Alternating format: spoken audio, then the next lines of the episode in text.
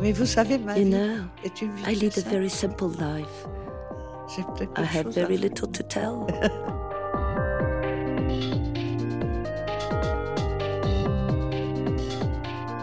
Great Women in Art is a podcast produced by Aware, Archives of Women Artists Research and Exhibition, in collaboration with the INA, with the support of Maison Veuve Clicquot and the Ministry of Culture for Délégation à la transmission des savoirs et à la démocratisation culturelle.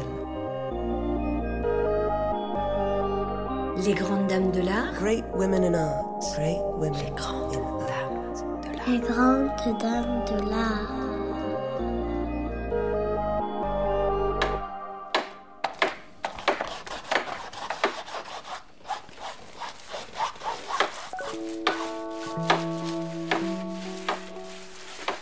Podcast Les Grandes Dames de l'Art, Great Women of Art, gives a voice to the female artists of the 20th century. They talk about their work, their life, the world around them, and their achievements. Let us go in search of their presence, their secrets. Let us rediscover the hidden stories of women artists through their voices.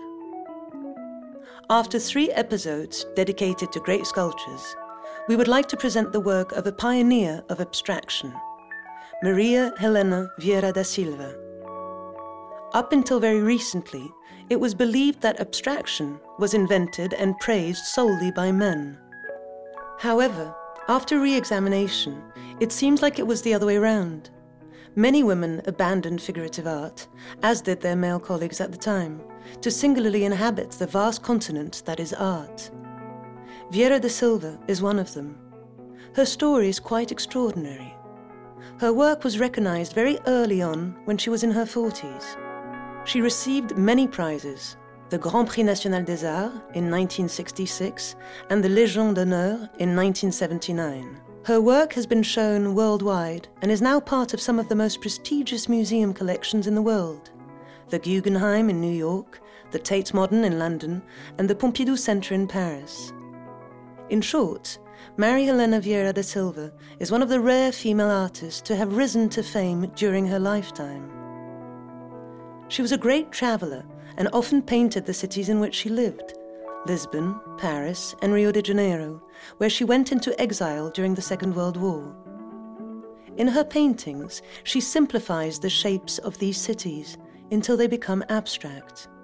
Before we listen to her talk about her work, let's come back to her life. Vieira da Silva's other particularity is her significant presence in the media, which of course makes sense for a famous artist.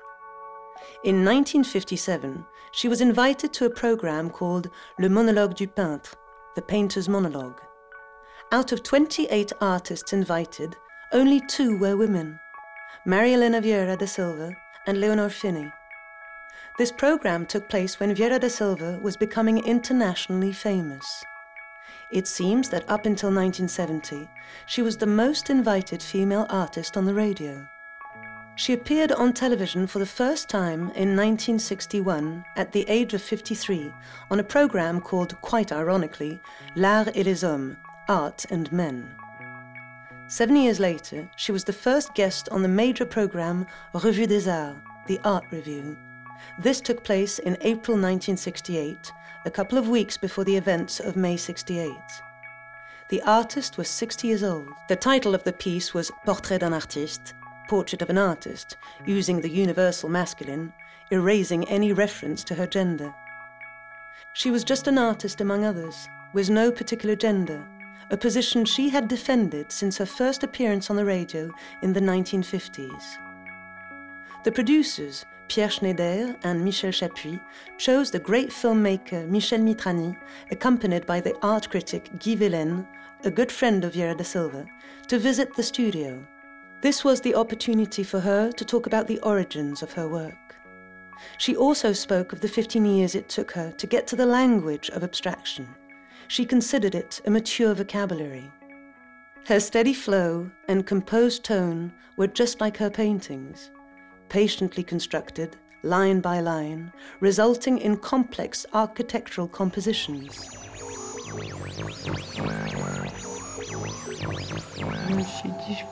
I decided I couldn't do such abstract paintings anymore.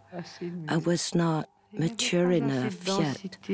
I didn't have enough density in me to continue this way. I had to make a step back. I thought later, when I have more experience, I will pick it up again. Now it's all right, but I cannot go on this way. I felt that if I continued doing things like that, it would become empty. I wanted to do things that were more, I wouldn't say more real, but less bare because it was too early for me. I was not ready for it. It had to be enriched. J'étais, euh, il fa à mon avis, il fallait l'enrichir. And I was not rich enough inside. I was 27 when I did that, 28, 27. I didn't feel rich enough inside to reach that simplicity. I wanted abstract things to come alive. It's a struggle, a battle between the two, between something you construct, the architecture of the painting, and then life. When looking closely at Vieira da Silva's paintings, one is astonished to find some materiality in the way the paint is applied. She constructed her works by applying successive and thin layers of paint. Color was key as much as the recurring abstract grid. During this slow construction, the artist allowed accidents to happen and sometimes used them in the composition. Time was essential in her process, helping her to deal with her doubts and indecisiveness. This process coincides with her subjects. Whether they were libraries or cities, she always used the same grid that she called a terrible labyrinth. You have short times, long times. You have small times and great times. And then you have the heartbeat. And the way the eyes toy with time in the painting. Because you need to engage in a game with the viewers. You don't want them to just look at the painting. You make them play with it and play with the time in the painting. The different perspectives represent the contradictions. The contradictions lurking inside us. There is no surface, no matter, no gesture.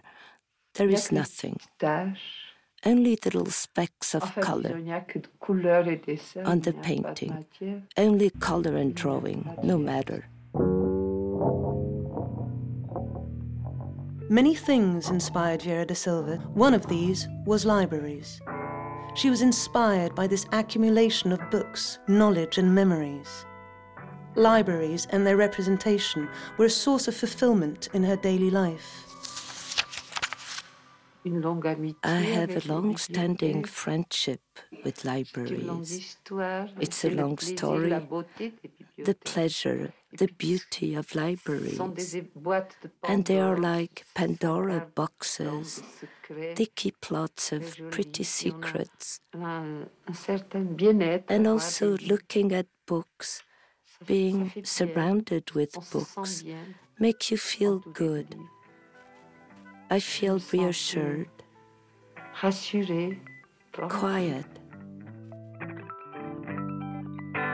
In 1969, she was a guest on the recently launched France Culture program Notre Temps, Our Time, produced by Jean Chouquet and Edith Lansac. François Le Targat asked the artist about her youth and how she felt she necessarily had to represent reality to then withdraw from it and only paint the architecture of things, the lines that compose them. From the very beginning, you can see in the museum that there is a great continuity in my work since I was 20. Up to the age of 20, I did studies, studies from life, portraits, nudes, landscapes. But I did it thinking I would do something else later. But I had to go through that, though. I wanted to grasp what was real. For a whole year, I drew the human skeleton. I would only draw bones, bones in all positions, in order to know the bones. And this human bone structure might still be found sometimes in my paintings, even in my architecture paintings, because I've drawn it so much. I have a whole roll of anatomy sketches. They're not particularly pretty, but they're very precise. I tried to know the shape of a foot, the whole architecture of a foot, of a hand. I was fascinated, and the beauty of a shoulder blade that looks like a wing and a wing. I was enchanted by all that. It stayed with me. In 1988, La Nuit sur un plateau, The Night on Set, celebrated a great event. Vieira da Silva's retrospective exhibition at the National Galleries of the Grand Palais. This official recognition is a rare feat for a female artist during her lifetime. In the interview with the producer and presenter of the show, Alain Veinstein, Vieira da Silva talks about leaving Lisbon and deciding to live in Paris. She also describes Montparnasse in the 1930s and coming across many artists and writers. I knew something was happening in Paris. It was the place in the world where I could find painting alive too many things were happening. Then came the recession. Was it difficult to leave Lisbon? No, because my life was not exactly happy in those days. There were many uprisings, the state of emergency, when you could not go out, could not see anyone.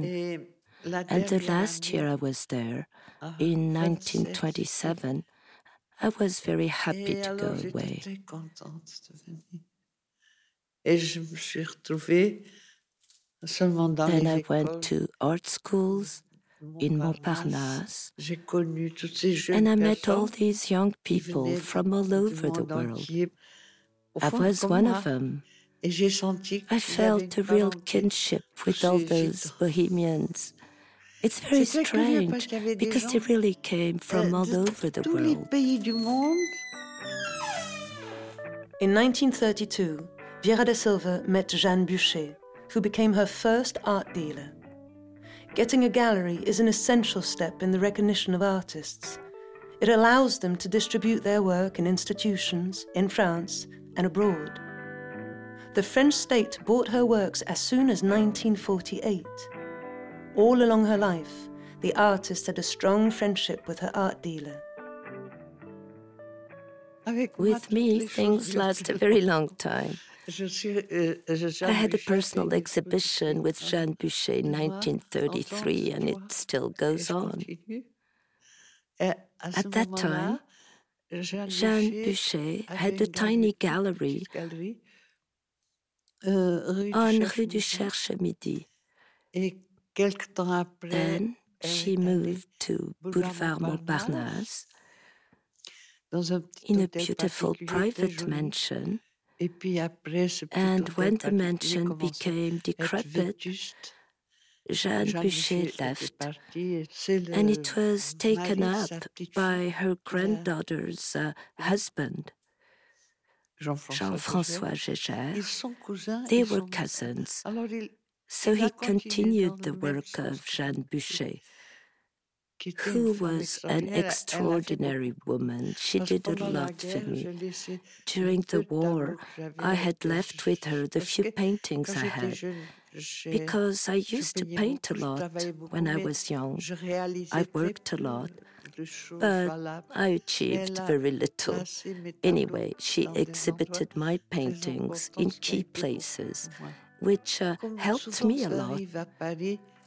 It's often the case in Paris. Some artists are already known, but they still live very modestly. I was known in some milieux, so was my husband. People knew about us. We had exhibited our work repeatedly. We had exhibited paintings at the Salon des Surindépendants art show. So the people who were interested in that generation, in this movement, would know us. But only now are we known by the general public. Maria Helena Vieira da Silva worked with great concentration. You could feel her inhabited by painting. Like a lot of artists, she wasn't good with words. Her slow and reflective diction says a lot about her complex body of work. The viewers, if looking carefully, can lose themselves in the labyrinth of her painting.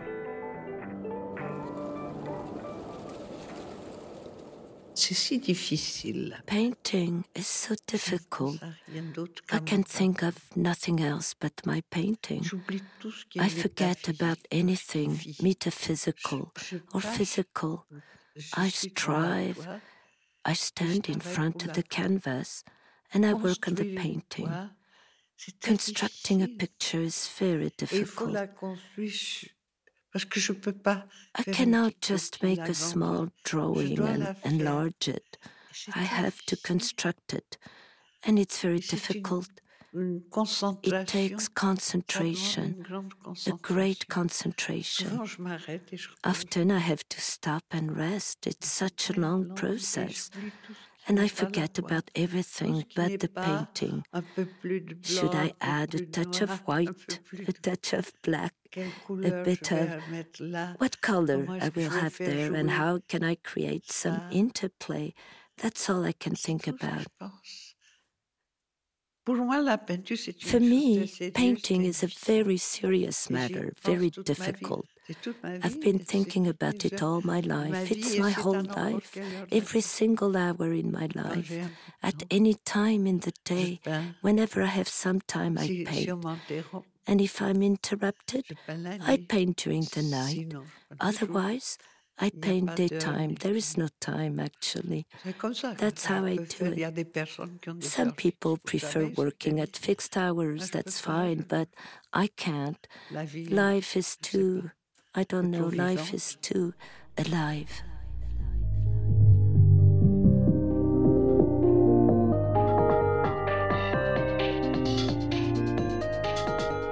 Coordinated by Mathilde Croix and the Aware team. Directed by Elodie Royer. Music by Julian Ogil. Credits Andrew Nelson. Sound editing Basile Beaucaire. Scientific advisors Catherine Gonnard and Marjorie Micucci. Translation Beth Gordon. Translation of the artist's voice, Eve French voice, Camille Morino. English voice, Lou Doyon.